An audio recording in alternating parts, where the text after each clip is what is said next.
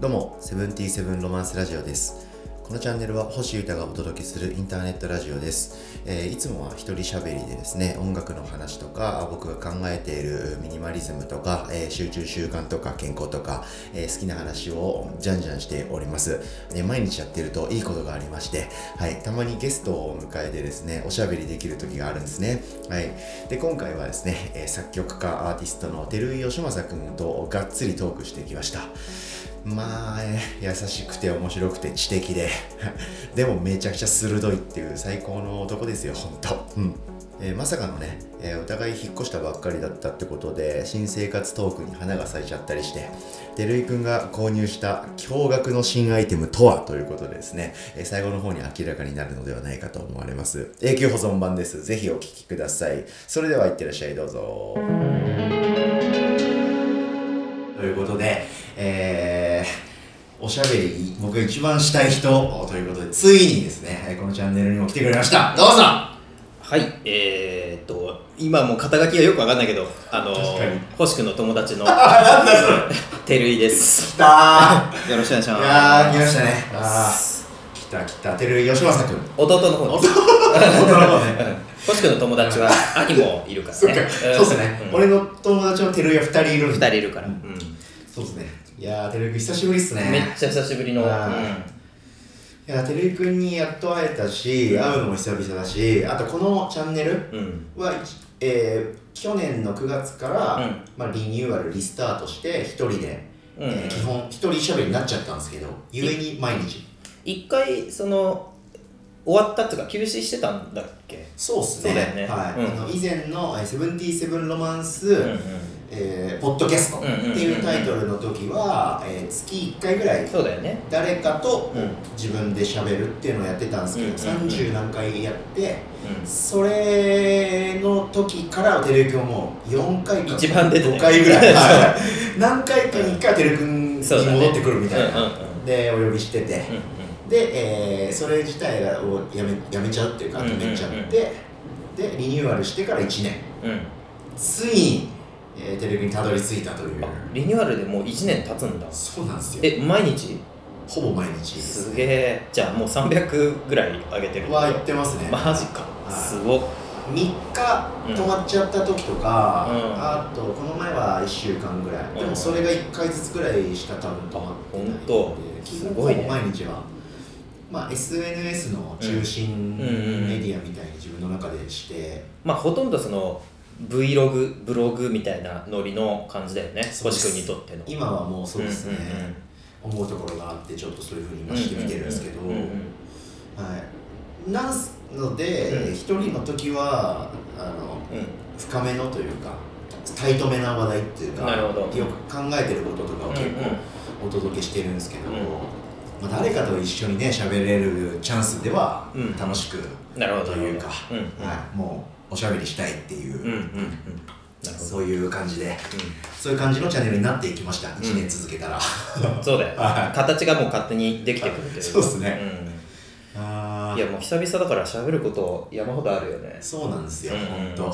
本当にそうなんですよ。嬉しいな。あね最近は星君リリースもあって、はい。あとライブもしてたもんね。そうですね。はダルジャブもリリースあったし。い大丈夫久々リリースしましたね。ねはい。ろいろその辺もうん。チェックはしてますよ、ありがとうございます、うんうん。嬉しいな、あとはまあ引っ越しとか。そうなんですよ。いろいろトピックあってどっから手をつけようかなっていう感じで、で全トピック、うん。まあまあみたいなことじゃないじゃないですか。そうだね。いろいろちゃん大きいよとね。あるので、うんうんそのトピック選びは重要になっちゃいますよね。確かに。やっぱ時間が限られてるから。確かに。流れがねあるからね。そうそうそう。いや久しぶりでもそもそもねやっぱ会うの自体結構久々ですよね。そうだね。うん。でもこれがこれまた面白いのは、全員等しく久しぶりじゃないですかほとんどの人、うんうんうんうん仕事とかでね、密接に関わる人以外は、うん。うん。だからなんかぎなんかその以前の世界のうん。い昔の使われ方の久しぶりとはちょっと違うっていうそうだね。確かにね、うん。す久しぶりがデフォみたいなとこもあるもんね。そうですね、ん。だからより一層今あーこの緊急事態宣言以降うん。に久しぶりって言って会える人は俺はかなり会えるのが嬉しい人です、確かに確かに。そっかそっか、はい。そうだよね。たまたまばったりうん。同じ場所にいたとかいうレベルの人とはもう会わないそうだよね。なかなか。って思ってるんで、会えて嬉しいっすね。いやいやいやこちらこそ呼んでもらって。ようやく来たっていうそう。ふうには思ってた。よメールの答え来たってそうそう言ってくれましたもんね。やっぱ結構経つなと思ってた。すいませんでした。いやいや全然全然。いやーまあまあ結構いっぱい喋ったからなと思って。あー。いやいやいやいや。いやそういやそういうんじゃないですよ、うん。このこのポッドキャスト2つ今俺がうん継続的にやってるのは、このポッドキャストとうん。YouTube のライ,、うん。ライブ配信のトークがあるんですけど、どっちも理由があって、うん。てるくんを今にな呼ぶのが今になっちゃった理由があって、まあそうだよね。ちそうょっと話してはいたもんね、はい。ちょっと前にね。そうなんです。俺の方でごたついたりっていうかごたついてたっていうか。タイミングね、うんうんそう全てはタイミングで、うん。この一人喋りポッドキャストは、うんうん。まさかの一人喋りがこんだけ続けられると思ってなかった、ああそっかそっか、うん。もっと早い段階でゲストとかをはい。呼ぶようになるだろうって思ってたんだ、そうですなるほど。でも初期の頃からそうしてりゃうん何回かに1回はゲスト来るとかでよかったんですけどそうだね。うん。ずーっとかなりの期間一人でそうだよやっちゃっねて、一うんうん。人喋りみたいな感じになったんで、もう手がそう聞いてる人もそのつもりで聞くしっていう、はい。うん本当に本当に。だからハッとしたっていうのが一つとで YouTube の、えートークは、うんうんそれこそ緊急事態宣言らへんから始めたんですよ、ね、あそうだったんだっけ。今年の4月ぐらいから。なるほど。でこれもそれも毎週やるつもりで始めたわけじゃなくて、うんうんうん。なんか毎回氏家と、うんうん。来週もやっちゃう？ああなるほどなるほど。来週もやっちゃう？延長で今まで来てるんで、まあ、確かに緊急事態宣言の時ってやっぱそのミュージシャンとかそのクリエイターの人ってその発信場所が結構なくなっちゃったりして、うんうんうん。まあ自分たちで気軽にできる配信とかをうん。始めてみるみたいな人が多かったもんね、はでそれで、まあ、とりあえずスピード感でやってみたらは結構面白くてやっちゃうとか まなんかいろいろなんか発展してるっていうような感じだよね。いまさに。うん。なので、えーどっちも、うん。うんあーこのタイミングに。そしてこの YouTube に関しては、うん。その配信環境とか、うん。カメラそっかそっか。マイクとかがうん。やっとね整った整ったんですよ、うんうん。先月くらいになんかあの YouTube ちらちら俺も何回かは見せてもらったんだけど今週の機材みたいな、はい。あるコー機材の進化みたいな。そうそうそう、ん。最初は MacBook1 台で。あそうだったんだ、はい。うん。あのウェブカメラ使って。そうです、うん。Mac のインマイク。インインインマイクインマイクイインカメラ。うん。で Wi-Fi もふあの、うんうん。な無線 Wi-Fi うんうん。でパッて始めたんですけど、うん少しずつ良くなってって、うん。でやっとこれだったらもうトラブルとかないし、うん。綺麗だから、うんあの宇治と俺うんはそれをずっとこう、うんうん。切磋琢磨してたけどやりながら進めてったはい。こう進化させてったけどそれを文脈を知らない人が読んでも、うんうん。普通ストレスがないかなっていう、うんうんうん。やっとそのレベルに来れたんで、これこっからはもうチャンネルを盛り上げていこうということで、ね。いろんな人とついに話したい人と。ある意味プレ期間みたいな感じだったとも言えるっていう、ん。本当そうですね、んん。はい模索してたっていうか。なるほどね。はい。そっからがもうじゃあ本番こっからが本番ですよ、本当に。100万登録目指してね。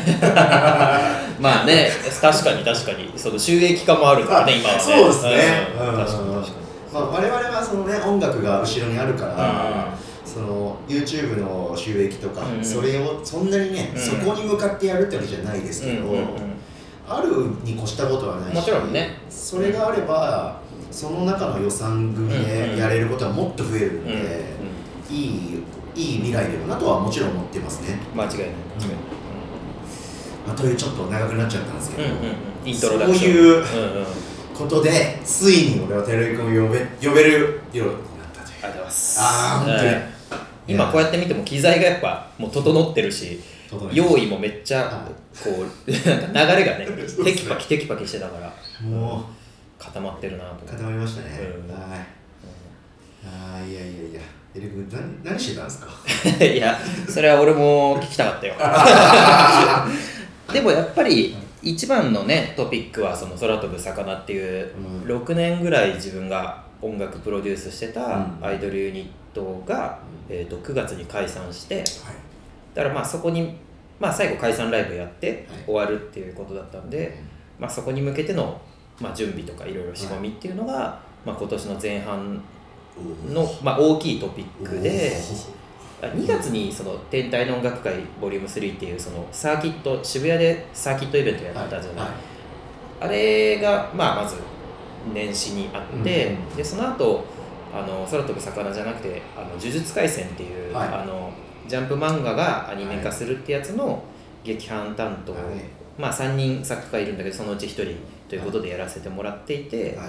それが多分56月とかに結構ガリガリやってて、はい。ああとあれだ。空飛ぶ魚のラストアルバムも作ってあのディープブルーっていう、のを作ってそんで9月に解散ライブ、うんそういう流れで今年はやってたっていう感じかな。うん。そうかじゃあ、うん。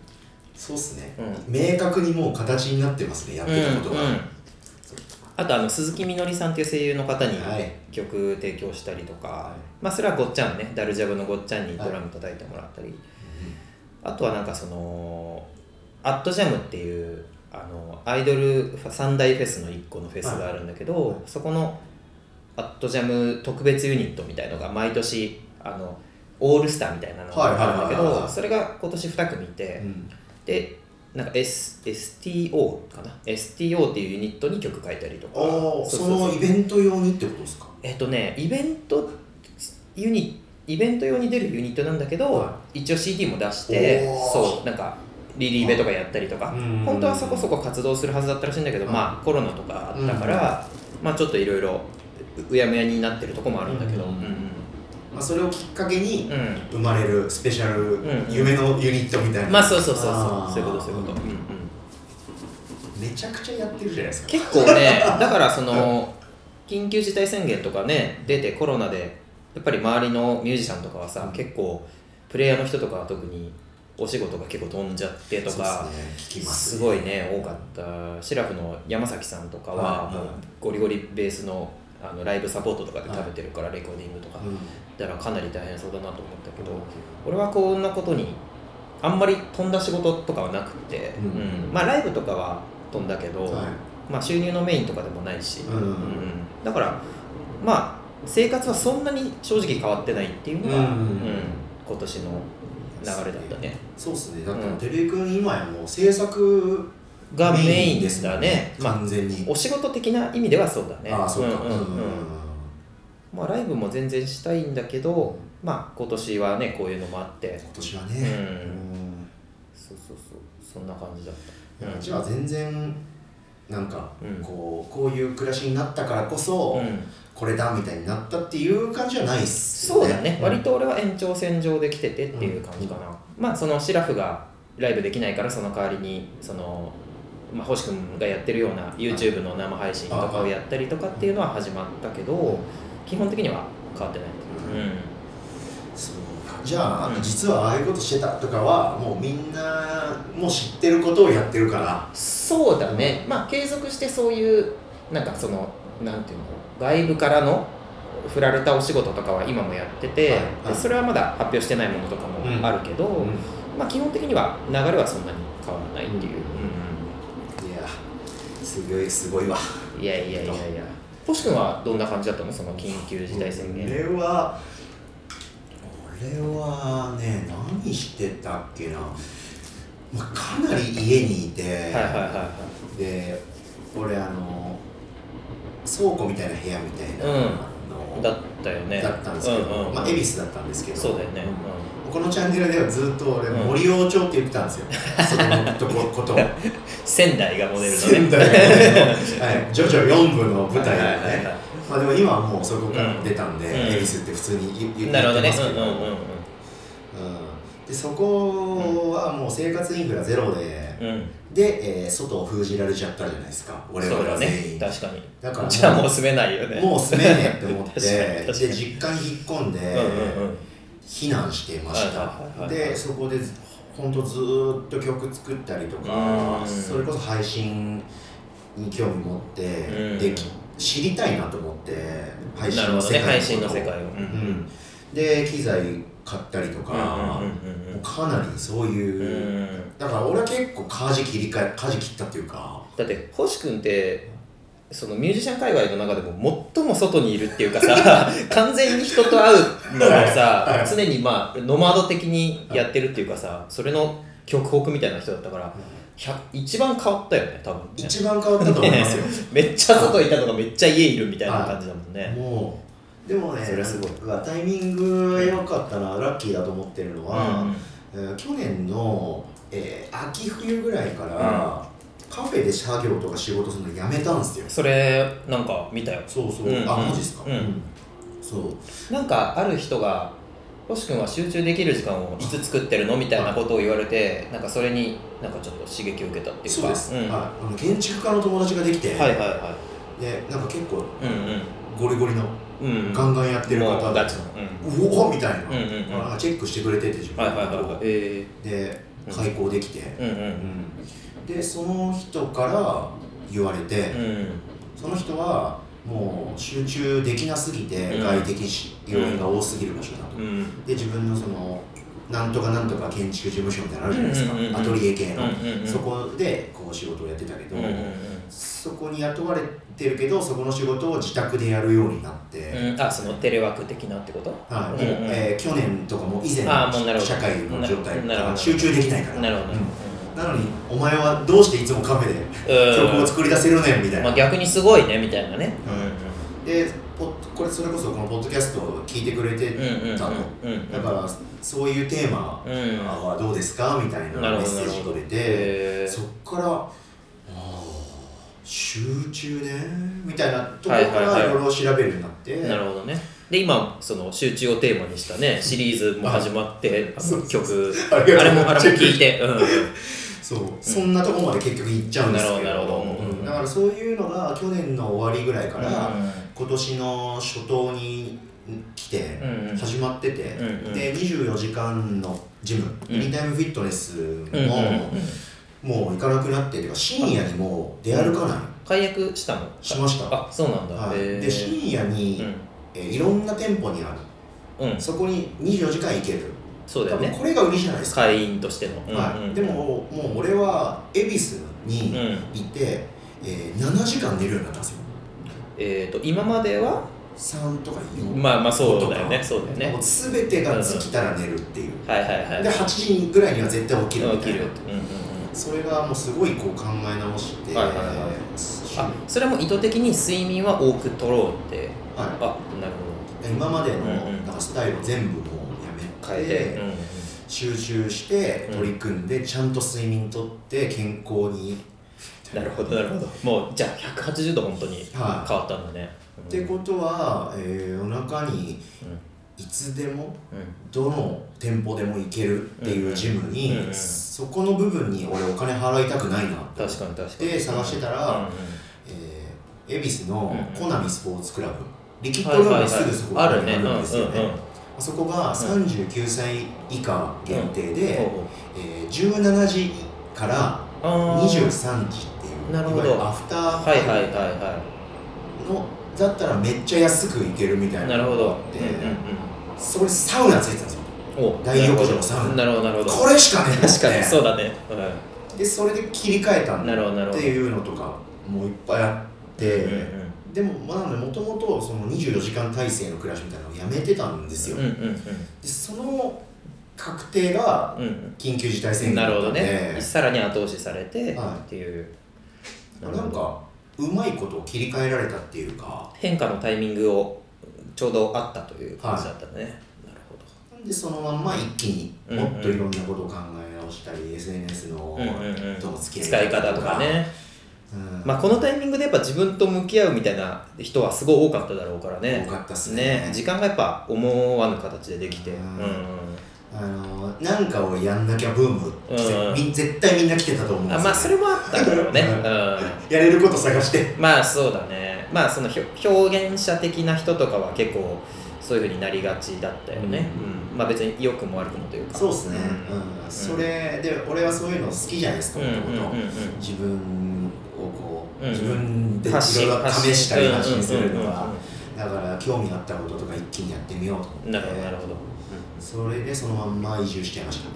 うん、それの延長線でやっぱ移住もあるんだ。移住がなるほどね。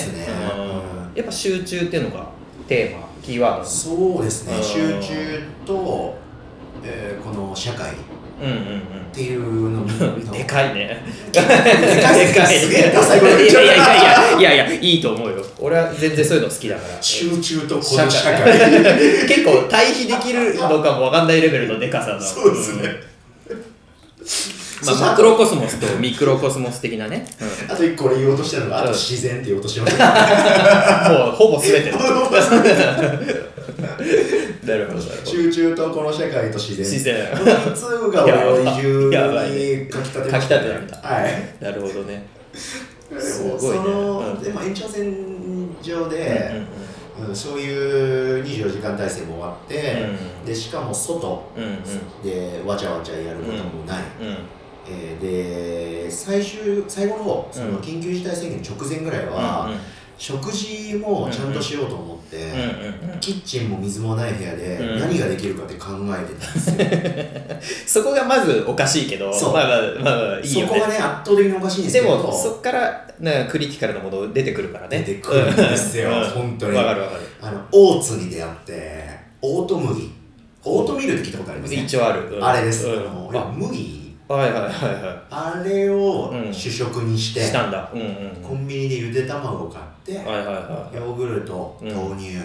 バナナ。うんうん。で蜂蜜も常温で置いとけるじゃないですか、うん。俺は確かに。そっか。ここにたどり着いたんですよ、なるほどね。常温で保持できる、はい。あの習慣にできる食生活のはい。最終地点そうです。がそうだったんだ。かつ、えー栄養もバッチリみたいな。しかもまあ経済的にもそこまで負担もないと。そうですでそうなっ俺は気づいたんですよ。うんうん。卵1個100円ってマジ高え食い物食ってるって思ったんですよ。確かに。コンビニで。そうだね。そうだね。で、ん。このゆで卵ぐらい自分の力で作りてえって思って、うん、うん、確かに確かに。うん。作るうん。で俺は作れる暮らしはしたことなかったんで。確かにしばらくそうだよね。ず今までのそうだ人生でねそうだね。はだからそのえでも恵比寿のすんげえいいとこ。うん、うん、場所めっちゃいい。めっちゃいい、うんだからこれは暑いはあったんですけど、うんうんうん。うんそこに住んでる利便性、うんうんうん。利点がほぼもう今ないじゃないですか。確かにそうだね。うん。ライブもなければ人も会わないし。にそうだね。で緊急事態宣言も落ち着いてまあもう実家避難させてもらったけど、うん。戻りたいって思ったけど、うんうん。そこに戻っても、うんうん。うんなん確かに。アップデートした暮らしになっていかねえって。うんうん思って、うん。でうんうんじゃあ引っ越しか。そうだね。でも、うん。家賃上げたくないし、そうだよね。なんかお金の勉強とかもし始めてなるほどなるほど。うんうん。生活水準は絶対上げたくないって思ったんですよ。えっ、と上げたくもないし下げたくもないってこと？そうですね。まあうん。下げるのはいいんですけど、うんこれなんか、うんうん。うん、家賃上げ高くて同じような場所でなるほどなるほど。とかはなんかあんま発想になくて。なるほど。うんうん。うん。うんまあ星君はそう循環の方っていうかミニマリストだからねある種ね。そうだからまあ持たざる暮らしが一応まあ基本の人だもんね、うん。そうですそうです、うん。確かに。うん。でそれらをいろいろ考えて、うん遠くだったら、同じ間取りでも家賃安い安い確かに。で今それがやれる時代じゃないですか。そうだね。うん。あんまり都心部にいていいまあそ本当に意味んなに関係ないもんね、うん。から、うん。ライブも本当にないし。で俺海とか、まあにそこが結構飛躍だよね、はい。だからそこやっぱ驚くとこだと思うんだけど、そう俺は本当に海似合わないって言われるんですけど。やっぱ都市の人ってイメージだから。俺たちはテレクモですけど、うん。超街っ子っすかうんらね、でも水の音とか好きじゃないですか、うんまあまあまあ、うん。自然の音とかリラックスしたいみたいなうんうんうんので憧れはあったんで、まあわかる、うんうんこれはい今しかねえと思って、まあ確かに今じゃなきゃいかないかもっていうのはあるね、うん。まあ、社会がねあの戻るというかうん。またライブがやりたい時にやれる暮らしに多分なるってどっかでは。ほしい。そうなって毎週ライブとかになったら、まあ戻るっていう。戻ってもいいじゃないかと、確かに確かに、いろんな意味で今しかねえかと思って移住してみました、いやちょっとやっぱでも驚いてるねそれはね。うん。俺も最近引っ越したんだけどね、はい。うん、その辺の引っ越しなんか家具話題とかもいろいろしたいんだけど。まあとりあえずでもその海に行くっていうのはちょっと予想外だったもんねやっぱりね。ね。多分誰も予想してなかった。誰も予想してなかったでしょうね。はなんかきっかけはあったの？海っていうかその海沿いに。まあなんとなく憧れててピンときたというか、はい。今海のとこ行くしかね今しかねみたいな、本当にそれだけっすね。なるほどなるほでその現現実うん実現可能どうんなうん自然のある場所とかって考えたら、うんであとはその、うん夢というかなんつうか、隠遁したいとかじゃないですよ。うんまあそうだよね。その、もう東京におさらばみたいなマインドではないし、やっぱ予定もあるんで。そうだよね。出てくる時は出てくるもんね、はい。うん。全然あるんで、うん。そのそういうわけにもいかないと、うん。完全移住は不可能うん。だし、うん。望んでもないから、そうなると、うんまあ、千葉とか群馬とか、まあか関東はい。近郊で、そうですね、の中でって感じだよね、はい、うん。ってなる。まあ奥多摩とか。そうそうそうそうそうですん。で山より海の方がいいなって思って、で海だったら、うん。神奈川のいわゆる湘南エリアなら、うん JR で1本で行ける。そうだね。うんうんうん。湘南新宿ラインってまさしく、はうんうん。もうそれだなるほどなるほど。っていう。あとは昔ねそっちに住んでる子と付き合ってたことがあって、うんうんなんか漠然と、うん。なんかいい思い出があるっていうかなるほどちょっとゆかりも、うんこれなんか勝手にですけどでもそういうのも大事だもんね、はい、うんうん海の近くって住んでみたいなみたいな。あ確かに散歩とかしてまします散歩はするよ。うんうん。散歩をしてる時に、う海があったら上がりません？いや上がるよね、うん、まあそうね。憧れはやっぱめっちゃあるね、はい。うん。もう本当それっす。まあそうだよね、まあ、そのスピード感ではい。もうい行くぞっていう感じで、まあそこは星君らしいというか、うんうん。もうやるしかないと思って。まあ実際住んだらさまあ大変なことも多いんだろうなみたいなはのも感じるじゃん。やっぱうん。海沿いだとなんかいろいろ潮風ではい。錆びるとかなんかベタベタするとかさ、なんかそういうのもあるんだろうなとか。あとなんかいろいろ買い物不便とかわかんないけど、はあるとは思いつつまあそんなことも分かりつつバーンと行っちゃえみたいな感じだったんだよね。まあ行ってみなきゃ実情分かんないしね。わかんないっす、うん本当に。で全然今のところ大丈夫。上がってる一方なんで。今って何週間ぐらいだっけ？そっち行ってから。まだ2週間ぐらいです。2週間ぐらいか。でも2週間ぐらい経って全然いいねみたいな。全然いいっすね、うんうんなんか OK ストアってあるじゃないですか。うん。激ヤバ安い、OK ストアあるね、はい。うん OK があるし、なるほど。駅からね10分ぐらいなんですよ歩いて。あそうなんだ、はい。うんでうん。海もすぐそばだし、うん、海3分ぐらいしてたよね。海3分。やば。駅徒歩10分。海3分。海が海のが近い。海のが近い。やばいな。はじゃあもう窓とかから見えるみたいないいやギリ見えないしギリ音も聞こえないです まあでも逆にいいかもね。そういそうですね、うん。一応隔たっていはいる。行こうと思えばすぐ行けるし、はい。常にもうそれが見えすぎてるわけでもないみたいな、うんうん、そうですね。確かに確かに。なるほど。うん。で今のところ全然まあ遠いけど、うん。もちろん電車。電車でどんくらいなの？新宿例えば新宿だと。新宿1時間っす1時間、ね乗って1時間ぐらいって感乗って1時間。あはいーでもじゃあ全然だね。うん。うなんでまあで座れるんですよ、うんうも帰りも、んまあ特に今の時期は、はい。ん。そうですね、んその今の時期っていうのがあるのか、うんだから作業もがっつりできるし、うんうん本とか読んだりね。もうできるし。何でもできるんで全然いいね。今のところ大丈夫かなと、うんでも終電とか今日とかもだからじゃあそれなりに後ろ気にしていくっていう、それがうんうん、11時半ぐらいまであるんですよ。あじゃあまあ結構あんま変わんないね。そうなんですよ。なるほど。全然なんかでなんなら、うん。その移住先からうん。渋谷までの終電も11時半まであるんですよ、うん。ぐらいまで。上りもそんなあるんだ。へ今のところ結構その客観的に見てえも、うんうんそれだるいねっていうポイントがあんまないんですよね。そうだね。確かに確かに、はい。そっか。だから結構面白いことになるかとうんうんうんうんは思ってます、うんまあそんだけ環境柄とかあったら作るものとかもね多少やっぱ変わってくるだろうし。変わるでしょうね、うん。うんめっちゃ楽し。み照井君は引っ越しはどうですか、引っ越しはね俺はもう俺の場合はめっちゃ近くに引っ越したんだよね。まあ都市から都市へ。都市から都市 全然ほもうチャリで行けるみたいな。実際チャリ移動自分で乗って新居まで行ったから。あマジですか？そうチャリ運ぶ時、うん。そんぐらい近いんだけどまあ環境制作環境はめっちゃ変わったみたいな。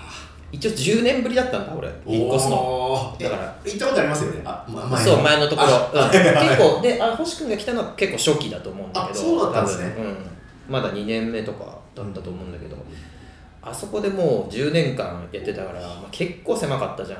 まあ、縦長というか。縦長の。うん。まあよほんと4畳半みたいなとこだったし、それでまあ姉と一緒に住んでて、はで姉ももう襖一枚隔てて姉の部屋みたいな感じだからもう何もかもが聞こえるみたいな 感じだったしでそれこそさっきの話じゃないけど集中がやっぱさ最初は別にまあ意志の力とはい。集中力で頑張ればいけるっしょみたいな。はい。でまあ実際ガッと入れた時はまあいけるっちゃいけるんだけど、はい。まあとはいえやっぱそこに入るまでもむずいし、うんまあ10年も経つともう嫌だなみたいな、うん。はい。でなんかもっと集集中もそうだし機材も置けないし、はいはい。ああそうか。そうそうそう。もう物理狭くて。そうそうそう、はいはい。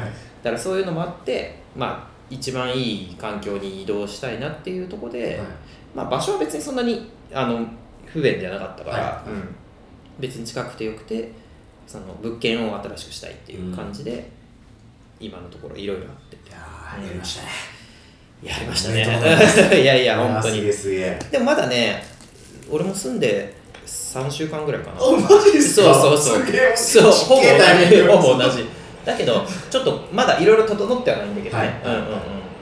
まあ一通りはやれるようにはもうなってるみたいな。そうだね。自分一人なんて言うんだろう。そのただの生活はまあまあできるけどその機材系とかはい。パソコンも買ったんだ、おお、うん、だけどポチっただけではい。届くのが13日とか来たからもうすぐ。今あの俺たちの上空に。そうそうそうそう。上空にいる。船か船かな？どうだか、うん、まあちょっと。ああすげえ。あ移動中だと思う、うん、ぶっちぎりのやつで買って。結構そこそこかけたね、まあ MacPro ほどじゃなくてもいいなと思って。MacPro かなと思ったんだけど、は一番安くても多分9 80万90万ぐらいするんだよね。い黒ね。ね。でやっぱ映像の人だったら結構やっぱ必要なのかなと思ったけどね。あの仕事でがっちりやってる人は、うんうんだけど俺にとってはちょっとオーバースペックになる部分もあるなと思ったから、はまあ iMac のいいやつみたいな、うんを買ってでなんか DTM デスクみたいなのを買ってでなんか結構いいスピーカーみたいなのも揃えて、はっていうところまでは行っててまあ今ちょっとパソコンがいないっていう状態であそうか。そう待ってるってど真ん中がそうそうそう。降りてくるもうちょっとしたら。だから自分の部屋とその作業部屋って別にこ今回それもできるようになったんだけどあるんだけどはその自分の部屋は前までの4畳半の環境をほぼまんま持ってきたみたいな。すげえ。そう。はいだからサブ的にそっちで今は作業してるんだけど、はあの全部揃ったら本格的にその作業部屋を駆動させようかなっていう感じかな。すげえ。アトリエですね。そうそうそうおアトリエアトリエおかっけ あと防音室も入れるつもりで。えマジでそっちのアトリエの方に。うん一応今の状態でも結構まあマンションなんだけど、はボあのピアノとかもまああの時間帯は決まってるけど弾いていいよみたいなレベルで結構はい。そこそこの防音っていう感じでだから今の状態でもアコギとか全然弾けるんだけどへまはあ歌取りとかもしたいしあと外からの音もねやっぱちゃんと取るとなると入り込みがあるからうん。まあそういう意味でレコあブースを入れてはい。っていう感じうわ。うんすげえすげえことになるな。だから多分歌とかギターあアコギぐらいは取れるかなっていう、はいはい。本ちゃん取りもできるようにしたいっていう、すごい。スタジオっすね。うん、まあドラムとかはねさすがに。ドラムをだってうん。取れるようにするってなったら、うん。もうめちゃくちゃや投資しなきゃい一けない気に変わるからね。まあそうなるともう本当に本当のスタジオだもんね、うんそうですね、ん。まあちょっと勝負に出てそっちもっていうのもちょっと考えによぎったりもしたんだけど、はい。まあまだ早いかなと思って。まあ段階的にね。もう一段階ちょっと行きたいなっていうところで、その10年と比べたらうんそうそうそうそう。爆発的に進化してる、まあ、まあそうだね。本当そうよ。最初マジやばかったからな。いやー。でもあのあの部屋はそのお姉さんと一緒にうん。契約したぐらいのノリだったんですかそうだね。まあなんかそのえっ、とまあいろいろ経緯があっていろいろ自分で一人暮らしとか割といろいろ回ってて、最終的に一回実家に帰った時期があったの俺も、はい。はい。でその時に姉も実家にいて、うんでただ親がそろそろちょっとなんか田舎に引っ込んでなんか古民家みたいの買って、はで土いじりしながらあのゆっくり暮らしたいみたいなはい。はい。はい。感じになっててだからもう都心離れるよみたいな。だったからまあ俺と姉はもう出なきゃいけないって状態になって、はいじゃあどうしようかねって感じで。最初は一人で住む予定だったんだけど、まあ、姉がそのまあシェアした方が安いからうん。どうよみたいな感じで行ってきてっていう感じだった、うんうん、まあ10年っていうのはなかなか。相当長い。まあ6年ぐらいで引っ越すかなと思ってたんだけど伸びちゃったんうんまあそれはその姉がいたからだけどね。ああ、うん。はいはいはいやっぱ俺のタイミングであそっか。そう引っ越せないっていうか、うん。うん。そっか。別居になるわけだから、うん。ど同時に出なきゃいけないですもんね。そうそうそう。だから2年前ぐらいから俺は引っ越そうと思ってたんだけど、はい。うん、ただまあ姉もそんなにすぐ行けるようなことでもないしみたいな感じで、まあもう次の更新はしないみたいなことを言ってはいはいはいはい。てっていう感じだったねうんうん。うん。いやーじゃあこれから楽しみですね。これからね結構楽しみだし、あとこれ結構まあその話したいことだったんだけどさ、はい。その家具関係にもつながるけどなんか金持った状態で引っ越すのって初めてだそうそうそうそう。それ。それね。それね。はい、それね。それで一気に変わるじゃん、はい。なんかさそのまあ物件の値段とかはまあちょっと置いといても、はい。そのインテリアとか、はい。要は昔って金ないからさとにかく安くて長持ちしてとか、はい。実用性のみだけ考えてさ引っ越した時のあとはまあ実家にあったものもらえるもんはももらうし人からもらえるもんもらうし、はい。みたいな、はい。だからもう家にあるもんまあ結構ぶ何の統一感もないというか、うん。まあ、とにかく使えりゃいいみたいな。うん。である時なんかちょっと気分上げるためにもなんかこういろいろ内装とかい。インテリアとかをちょっとちゃんとしたいなとか思ってもさ、い。もう時すでに遅しじゃん。そうですね。もういろいろありすぎてさ。そういうのってねもう手遅れなんですよね。そうそうそう。後からやるのって。そう。だからこの金持った状態ある程度金持った状態で引っ越す。あの普通の大人としての財力っていうか、がある状態で引っ越すってなった時はなんかちゃんとなんかコンセプトで決めてこうって思ってたから、はいそういうの今揃えてるから楽しい、うわー楽しいっすうんうんよね、え部屋一面のライブグリーンっすか？イメージからの。うん、それもね考えた。よぎったっすね。よぎっしたかたもかあの、うん。食器系食事系のアイテムってライブグリーンのもの多い多い多いですからね。あと結構オフィスグッズみたいなのもライムグリーンって多いよね。多いっすね。なんかビタミンカラーみたいな。だけど今回はもう黒と白だね、おいほぼ、うんうん。うんうん。まあちょっとフローリングがここのフローリングにちょっと近いけどダークブラウンみたいな感じで、まあこれだったら別に他が白黒でもまあまあそんなに嫌じゃないかなっていうところで、そうそう。ほぼ白黒でちょっとまずは統一して基盤作ったらなんか差し込んだりするかもみたいな感じのイメージかな、でどんどんか今どんどん導入してるそうだね。まあでもその音楽周りをまずはきちんとしたいから、はまあ、最低限の生活グッズは今あって、でその防音室入れるとかパソコン規定とかっていうのが落ち着いたらそういう、まあ、ある種の余剰物というか、はい。そのまあ、インテリアだったりとか自分の制作意欲を沸かせるための環境づくりとかっていうのはしていくって感じかな。うん。うんうんいやすげえ。なな何でしたっけ？金を使うモードでしたっけ？ターンでしたあっけ？金を使うターンね。金を使うターン。そうそうそうそう。金を使うターンは一時期あったね。でもそれはあまああの狭い環境だったから、はい。そう結局そこの中での話だからね、うんそうですね。もうちょっとそこともまた意味が違うっすよそうだねそうだね。今は。なんかソフト系とか買ってたからねあの時はあとボロボロだったケースとか、うん、うんうん。うんそういうのをこう整えるっていうかねそうだね。借りを返しに来たそうみたいな。そうそうそうそう。壊れてたものとかがね壊れてないやつにしてる で照井君だって前俺なんかの常に何かが壊れてる。もうすごいなんだっけな自転車で照井君が来て、うんなんかスタジオ終わりかなんかで合流した時かなんかで、自転車の鍵が壊れた、そうそうそう。そして、ん。え ーそのもあごめんねうん星君ごめんねっつって来た時のエフェクターケースの取っ手がない。ない。そうそうそうそうそれででリュックのチャックがうん。開いたままになそうっちゃって。そうそうチャックが取れちゃってね、でズボンのお尻に穴開いて。そうそうそう最強そう。そうそうもうなんかだからそれこそ本当使えりゃいいの精神だよね。うんうんうん完全にね。そうそうそうそう完璧。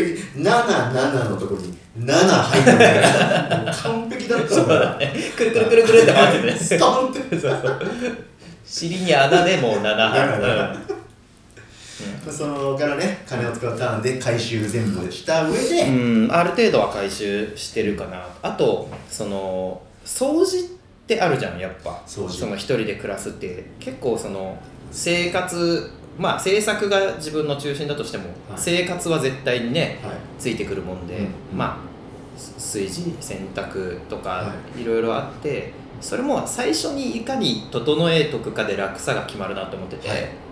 なんか水回りとか排水口とかってさ一回汚れるともうやる気出なくなるじゃん、はい。はい。なんか掃除とか、え相当な決意がないとできなくえなるっていうか、はい、そうですね。だから最初の時点でもう絶対汚くならないような準備をしといて、うん例えばあのシンクのさ、あの排水口のなんかプラスチックっていうかあのゴムみたいなやつでさベラベラしてるあのあ排水口のあるじゃん、はい。あれがすっごい嫌いで、はい。あ嫌いなんですか？あれって使ってるとなんかまあぬめってきたりとかして、うん。しかもなんかその結構受け皿が深いやつが多くって、はい。だからすごいなんか生ゴミとか溜まっちゃったりするっていうかまあそれも毎日ねやってれば別にあれなんだけど、気気づかないうちに溜まっちゃったりするから、もうまずそれを速攻変えて、浅いステンレスのあ。なんかすもう完全にどんくらい溜まってるかもう目に見えるやつ、はいはいしかもステンレスだからなんか洗えばもうすぐシンクと同じ感じで、だからシンク洗うのが今もう幸せでね。あ綺麗だからなんですね。そうそう。システムがもうそうなのよ。楽にそう。維持できるようにそうしたんそうですねそうそうそうそう。うん。だから一回もう俺もそんなにこまめなタイプじゃないから一回汚れちゃうともうダメだなと思って、はい。でも最初の引っ越した段階ではまだ家きれいにしときたい気持ちが強いじゃん、はいはい。だからそのうちにもうん。う環境を整えちゃってはい。強制的にもうやるようにっていう、うん、そう素晴らしい。そうそうそう。しとかないとなんかぐうたらあと制作が佳境になった時とかにさ、そこサボっちゃったりとか。そうなったら最後ですからね。そうなんだよね、そうなんですよ。だから、うんいつもやるか全くやんないしかもうないんですよね、う人間の習慣ってそうそうそう、ん。だからいつもやるのをもう強制するっていうか、ううんんっていう感じにしてるね、いやー素敵だわ。いやーフレッシュな気持ちでのそう間にねそうだね。形を作っちゃいたいですよね。そうなのよ、ん。そう。で習慣づけとかないと、うん、終わっちゃうね、うん。本当に。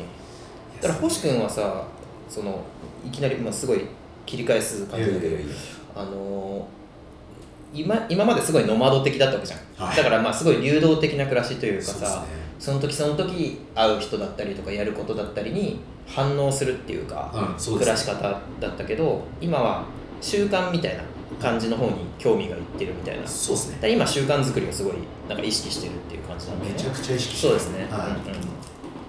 なんかミニマリストのうん。佐々木文夫さん、うん。僕たちにもう物は必要ないっていうかなりのベストセラーえをー作った、し元編集者の方がいるんですけど、うんうん。めっちゃ好きで、うんうんその方がへミニマリズムのうん。その先は習慣だっつって、うん。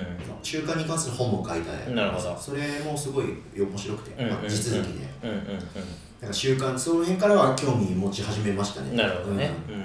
うん。もう習慣作りですよ、まあ集中っていうのもさ、うん要はその自分の集中力の来る時間帯とかを管理するみたいなところがあるもんね、はだからそのためには習慣づけとかないとっていうのがあるもんねやっぱい、ね、もううん、あるあるある。俺もねそれを心がけてんだけどまだねちょっと飼いならせないっていうかまあ結局感情とかもあるじゃん。あね。うん、あとはい。体のね体調とかもあるから、はい結構そこは一生のテーマだようね、ん。やっぱ勤め人の人とかほどやっぱりがっつり習慣づけた体にするって難しいあからさ。難しいですね、うん。まあその夜中の制作が入っちゃったりとか、どうしても終わんなくてやんなきゃいけないとかね、波ありますからね暮らしと仕事自体に。そうだね。うん。で結局まあこういうククリエイト系の仕事01の部分ってさ別にやったらやった分だけ進むわけじゃないじゃん。はいはい逆に何もやってなくても急にできたりもするし。しますね。だからそこら辺がどうしても読めないっていうのが一番辛いところっていうかね、そうですね。時間確保しとけば絶対進むってわけじゃないそうですもんね。そうそれが一番辛いよね、うん。うん。だから作業的なやつはさこんぐらいやったらこんぐらい進むねっていうのが大体計算できるからはなんかある意味楽っていうか、ううん。なんだけどね、いうんでもそこにできる限り持ってきやすい環境うことだよね。作りはそういうことだよね。できるよねっていうんで、結構あれこれ考えてますそうだね。ねうん、だからこういう職業だからこそそれはすげえ大事だよね。そうですね。うん。ぱうん。本当本当。なんだっけな、えー、偉人たちの習慣。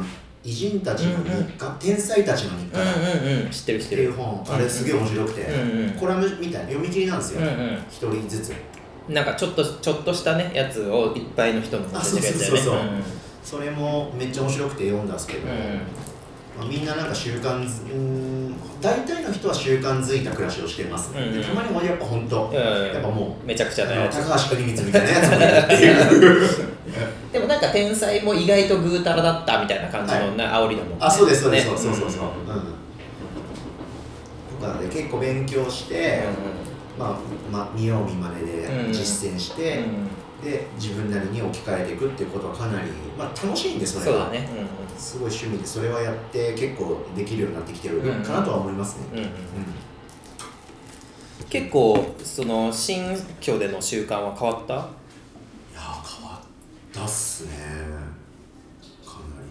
まあそうだよね。っていうかだからまあそもそも移動してない。だ家にいるんだもんね今も。そうですね。基本的には家にいて、なんか作業部屋と寝る部屋はあるの？それは同じ？同じっすね、うん。なんか長っぽそいなるほどなるほど。ワンルーム。なるほどなるほど。1K なんですけどその K と1が仕切られてないみたいうんうんあその分こうでどでどでかい部屋みたいなイメージ。長い部屋うんうんみたいな、なん。でもう何も。スペースをじゃあこっち寝るこっち作業みたいな感じで一部屋で分けるみたいな。そうっすね、うん。うん。でやってみてます。けど、うん。うんそれもいいよね。俺もそれを考えてたんだよな。なかなか物件がうんなくてって感じだったんだけど、自分の場合は曲作るのも耳で、うん。耳の音でやるし、うん。楽器を弾かないんでそうだよねあんまりね。曲作ってる段階では、だから正直どこでもよくいいので、あんまりその例えば、まあ、機材の面とかでもオーディオインターフェースとか、その物質うん。エレキギターとかがないんで、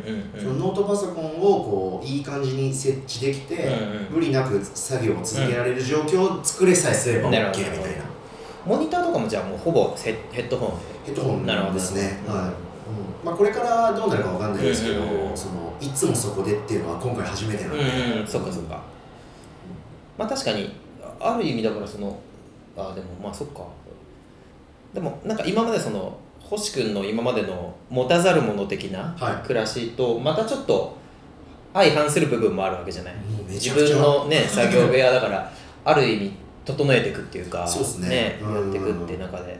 どんくらいこう物を持つのかのバランスとかもねもう本当にいろいろ考えるねもうでもいたずらにもう物物質の量が少ない方がうん。最高っていうわけでもないっていうか、その先はやっぱうん自分なりにあって、必要なものはちゃんと買う、まあぶっちぎりに納得したものをちゃんと手に入れて、厳選するのが今までよりもこうタイトになったっていうか。かなり、うん。うん。でもちゃんと持つものは持持つつみたいな、うんだから例えば何ですかこの今日の紙、うんうん。カンペライチの紙もうん。なんか透明なファイルとかに入れておくとか、そういうあとケースこういうケースとか、うんうんうん。そういうものまでケアをするようになりましたなるほどね。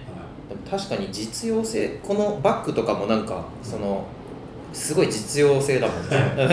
このおじさんのマークのドラム周辺の はいはいはい。ああそれか。配信セット。だから本当以前の自分だったらドラムのあのサンプルパッドの入れ物なんですけど、全然そのエコバッグみたいなの入るよって、うん。パーカーでくるんでとかでやってたんで、もうかなり変わりましたそうだよね。価値観が、うんうん。ちゃんとやっぱ道具はこれ使いこなしてなんぼっしょみたいな、うんうんうん。なる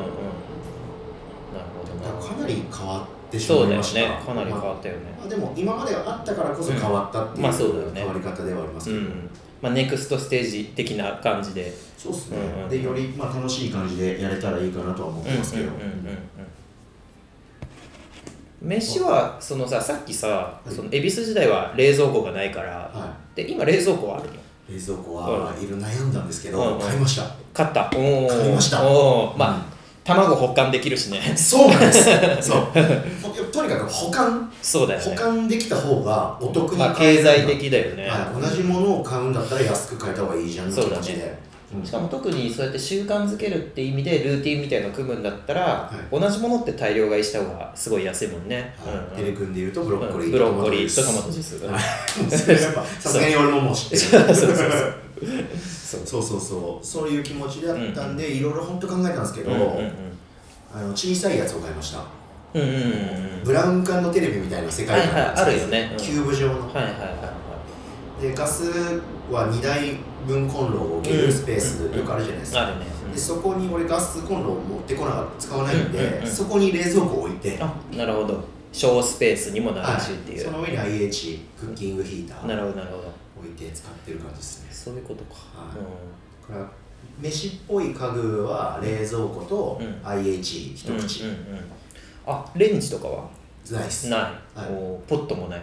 あケトルはあります。あケトル。ああのティファール的な。はいそうです。それがね、まあ、レンジはいらないっすね、うん、うんうん。炊飯器もいらないし。そっかそっか、だからオーツが主食なんでうん、あそっか。めっちゃおすすめですよ。そっかそっか、はい保管超楽なんで。あれも良さそうだよね俺も一時期ねフルーツグラノーラめっちゃ食ってた時期があった。試して試してた時期があったの、どうでした？まあそれはそれでよかったんだけどまあ結構高いのと、まああと結構甘いのとああ そっか。フルーツグラノーラは甘いですね。そうそう。まあフレークみたいなもんですもんね。そうだねまあカロリーハーフみたいなね、うん。とかもあったけど。まあ結局うん今の方がていうかなんか俺一時期その糖質抜きじゃないけど、はい。ちょっと炭水化物もっとなくてもいいかもみたいな時期があってはいはいはいはい。それで鶏胸肉ばっか食うみたいな。あで鶏胸とあのえー、とブロッコリーとトマトジュースの3本柱っていうのがその時に形成されそう形成されたんだけどまあそれ食っときゃなんか別になんかいいだろうみたいなのがあって、まああとはそこの周辺を回していくみたいな。ーうんうん。で今はまあその時ほどストイックにねゴリゴリにっていうわけじゃなくてまあそれやってた時期もちょっと元気なくなったりもしてああはい。多分あんまりにも油取んなかったりとか炭水化物取らなすぎたとかなんか眠かったりとか、はい。ろいろしたからまあ普通にいろいろバランスよくある程度は取った方がまあいいよねっていうのがあってね。そう、うん。まあその中で中心をそれにしつつみたいな感じで今は割と落ち着いてんだけどね、いやーテレクも変わってきてますね。うん、変わってるね。変わってる変わってる。てかやっぱ常に考えるねそれはね、うん。うん習慣習慣だよね。なんかやりたいことがさその俺の場合結構いっぱいあるタイプだからさ、はい。まあ欲しくもそうだと思うんだけどそうですね。そのプレイヤーとかでさもう本当に専例えばピアノプレイヤーとかでさ、はい。い、ろんなとこで演奏するのがお仕事ってなるとはい。分かりやすい。まあその人にもいろいろあると思うけどうんまあプレイヤー志向の人だったらすごい分かりやすいじゃんある意味、はいそうですね。まあプレイヤーとしての腕を伸ばしていくとか、はっていうのが基本になるからうん。すごいシンプルだから習慣も作りやすいし、うん。時間も取りやすいと思うんだけど、なんかなりたいビジョンに向かって何が必要何が必要何が必要ってみたいなのが自分の中でいっぱいあるから、はいはいはいはい。それをこうどうやって効率よくまあ効率だけでいくのもあれだけどまあまあある程度効率よく、はい。なんか自分を育成していけるかみたいなことはいつも考える、はい。はいうん。育成芸として。育成芸？そうそうそう。育成芸？そう。それだ。ゲームにした方がやっぱね結構育成芸ってさ、はい。そのそうフォーマットになってるとすげえ客観的に見れるじゃん、はいはいはいはい。で冷静に考えてしたらこの方がいいじゃんいいに決まってんじゃんって他人の話だと論理的に分かるけど、はい。だ自分だとさね。あの体調とか感情とか入ってくるからそんなに簡単なことではもちろんなくて、はい。はいただまあもうちょっと俯瞰してもう育成芸なんだって自分育成芸っていうことで考えるとまあ多少冷静になれるっていうかね、うん。あんまりにも感情とかに振り回されすぎても、まあそれを管理しすぎるのもまあまたどうなのっていうのもあるんだけど、うん。まあその辺はちょっとバランス取りながら。バランスあそういうねん。そうそうそうそうバッファー入れとかないとはいはい。心が、絶対壊れますからね。そうそうそうそう。はい。絶対壊れる。そうだね、うん。それは間違いない。うん。うんいやすごいなんか、うん。腑に落ちた言葉です。育成芸。うん。それだ。そう。それやっとく。それ考えておくと結構なんか気が楽になるというかね。そうっすね。ん、なんか所詮人生ゲームみたいなもんじゃんみたいな意味でもあるし、そうですね。そうそう。いろいろ考えたり、うん。ストイックに突き詰めたいけど、うん。基本的には大喜利みたいな。そうそう。そう気楽なもんでいこうよはある別に。なんか本当に突き詰めたら最終的に何も意味なんてないわけじゃん、はい。うん。別にどんな人類にとっての偉業をやろうが家で寝てるだけだろうが別にどっちも意味ないっつうかさ。意味ない 別に人類が発展したからって何って感じだしさ。そうですね、だからまあ自分が自分なりに楽しむために、まあ、基本生きてるわけで、うん。だからまあそのために何が一番楽しいかなぐらいの感じだもんね、うん。最終的には。すげえ腑に落ち腑に落ちまくってる。納得しまくってる、うんうん。すげえなこれねままさかこんな話題に行くなんて。てかなんか音楽の話は全然しなかったね。いやでも、うん。逆に言えば、うん。こういう話をうんテレ君から聞けるのはここだけだと思う。確かに確かに。あんまりしない。確かに。そうですよね。そうだよね。うん。うん。だからよかった。俺の役割は果たせた確かに気がする。確かにちょうど引っ越しもね同じタイミングでしてたし、ね。面白いなだから俺そのボブスレーラジオの方でそっちが中心になるのかなってちょっと思ってたんだあけど。俺も思ってままあね。したはい結構こっちはなんかうん。さかなちゃんお疲れ様でしねたみたいな。ね。魚の、まあ、今後どうするかとかね、星君も今後どうするのかとかっていう。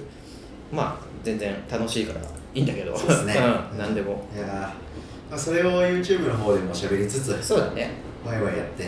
まあとは流れに、うん。これももう二度とないとかじゃないですから。まあそうだね。いつでもそ俺れは。はそのうん。以前の昔のスタジオで撮ってたり、中銀カプセルタワーで撮ってたとかはいあったね。あの頃のシステムよりかなり気軽、ん。身軽になって撮れるんでだから変な話も公園とかカフェのテラス席とか。そうだね。でももう余裕でいいクオリティで、ね。と変わらずクオリティ撮れるようになったうんで、ほいほい喋りましょう。うんぜひもう全然、うん。いつでも本当に準レギュラー乗りで呼んでいただいても嬉しいですね。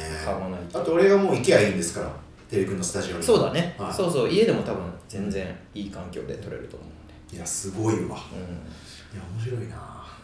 俺ねその空飛ぶ魚のさことについてやっぱいろいろ聞かれることとか多かったんだけどこの6年間、はだけどいろんな雑誌のインタビューとかもさせてもらったりしたけどい。は星君のあの「セブンティーセブンロマンスポッドキャストで」は長時間2回分ぐらいで喋ったじゃん。いはい。あの時が多分一番ちゃんとあの喋りきれてる。あの自分の思いとか。めちゃくちゃ喋ってくれたそうそうそう。喋ってくれたっていうか、まあ一緒に喋ってたっていう2時間ぐらいかけて、まあファーストが出た後だと思うんだけど、そう1時間楽曲解説1時間なんか思いみたいな感じでそう あまりに長いから分けたっていう、うんうんうん。でもあれが多分俺のその魚に関するなんか思いとか考えで一番ちゃんとしたところだったと思うからいまだに。ですね。あれって普通にまだ聞ける？聞けます、うんうん。ああれを結構聞いたって人、今でも結構いそうだよね。はだから魚の後追いのファンっていうかさ、はい。まあ、メジャーデビューしてから知ってくれたとかいう人も結構その俺長いインタビューとかあのミュージックジャーナルかなんかとかでしてたりして、い、はい。でそれがなんか一番その魚について長く語ってるはい。もんだと思われたりしてると思うんだけど、違うんですよ。あのポッドキャストの方がもうかなり語り尽くしてるからまあまあそうですね。もし今聞いてる人でね興味ある人は、はい。もう改めてそれをそうですね。聞いてもらって、ちょっとこのエピソードでリンク貼ってあまたちょっと、うんうんあのほじくり返してそうだね。またツイートなりそうだね。なりして。うんうんあれはもうすごいですよ。神神永久保存版。永久保存版だと思う。マジで。あれでもやっぱ今だったらなんかその有料配信とかで、あのイベント組んで語るような内容だったと思うから。完全にそうですね。はい、うんちょっとまたそういう話もしましょう。そうだね、はい。それをまた改めてというか、うん、それがなんか音声メディアとか、うんうんあの面白いとこっすよね。そうだね。なんかううツイッターとかインスタグラムとかじゃなくて、んうんわざわざ来てくれた人しか体験できない確かに確かに、うん。能動的じゃないとね、うんなかなかたどり着かないというか、うん。ういやーああいう話もまたいやだからやっぱ照井君と喋るときは話題選びが本当大事で、うん。どっちにもドリブルできるからね。できる。んですしかもどっちにもドリブルしたいんですそうよこれは。しき続はい。しかも一回行くとし続けるから。そう。そうそうそう戻れない。そうそうそうそう。もう戻れねえってなるから。そう。だからもともとはあの YouTube のラジオ、うん。生配信ラジオう呼んだんですけど絶対そこで久々だったら無理だね。もう絶対もう溢れちゃうし 宇治もいるから、うん。き宇治もいてほしいし、ワイワイやりたいから、あのあと1時間前早く来れますか？ってこの音声だけを、うん。ああお願いしてさらに撮ってもらったのに、うん。音楽の話ほぼできない。できない状態でもう行っちゃうっていうね、は1時間とか2時間だよね。そうですね。2時間前、はい。2時間そうですね。うん。いやいやーありがとうございます。嬉しいな全然まあでも、うん。まあ、続けていきましょう。そうだね。じゃあもうこれを機に、えー、これからテレビ君はこのまたちょいちょいというか、はい、準レギュラーに戻るのかぜひぜひ。戻るのか 戻らないのかみたいな。どっちなんだいってよしってなって気にクルレットでいきますよそうそうそう、いやー面白いな。ありがとうございます。俺そう筋肉ルーレット最後にぶっ込むけど、えはい。あのチニングスタンド買ったんだよ 新居で。新居で。やっぱその最初が大事ですから。そうそう最初が、うん。広くなったから置けるなって。すげえ。そう。マシン導入ですか？そう。すごいわ。まあ自重でできる最強アイテムみたいなね、うんうん。感じの噂も聞いてたし。は俺結構懸垂するのがすごい好きだったのい昔から、はい。はい。でなんかでもなかなかあの家のなんか柱にぶら下がってとかさ、はい。なんか怖いっていうか、はい。なんか壊れたらどうしようとかうん。あったから、この際買っちゃおうっつって。ちょっとやっぱその話聞きたい これ YouTube で話しましょう。そうだね。それは YouTube の方で。最後の最後で。ありがとうございます。ちょっとぶっ込みありがとうございます。いやその話もやっぱしてえなということでね、はい。なかなかこう、えエンドレス上等なんで、テレビ君そうだね。えー一旦今回はここで、そうですね。えー止めて、えーこの先は有料チャンネルでとかはないんで、この場合確かに。うん。またタイミングで、えー早めのタイミングで、えーまたこういう話をしていきましょう。うん。あーということで、じゃあ、はい。えーこの今回はね、今日のエピソードはここまでということで、はい。えーまたあー改めて、はいありがとう早早めに改めて、ぜひぜひ。お願いしましょう。はいあーということで、えーはい。今日はセブンティーセブンロマンスラジオは、えー、一人喋りではなく、はい。テレビ君をお呼びして、えーチンニングスタンドに迫るで 迫る前にねあ影ぐらいで終わっちゃったね、はうん。新キャラ登場で終わり。登場で終わっちゃった。一番面白い終わり方ですからエピソード1の。そうだねまだ黒いシルエットだけ見えてる。そうそうそうそれが最終回なのかい。シーズン2始まるということでうん。引きはもう最高の引き完ですね。うじゃあシーズン2でやりましょう。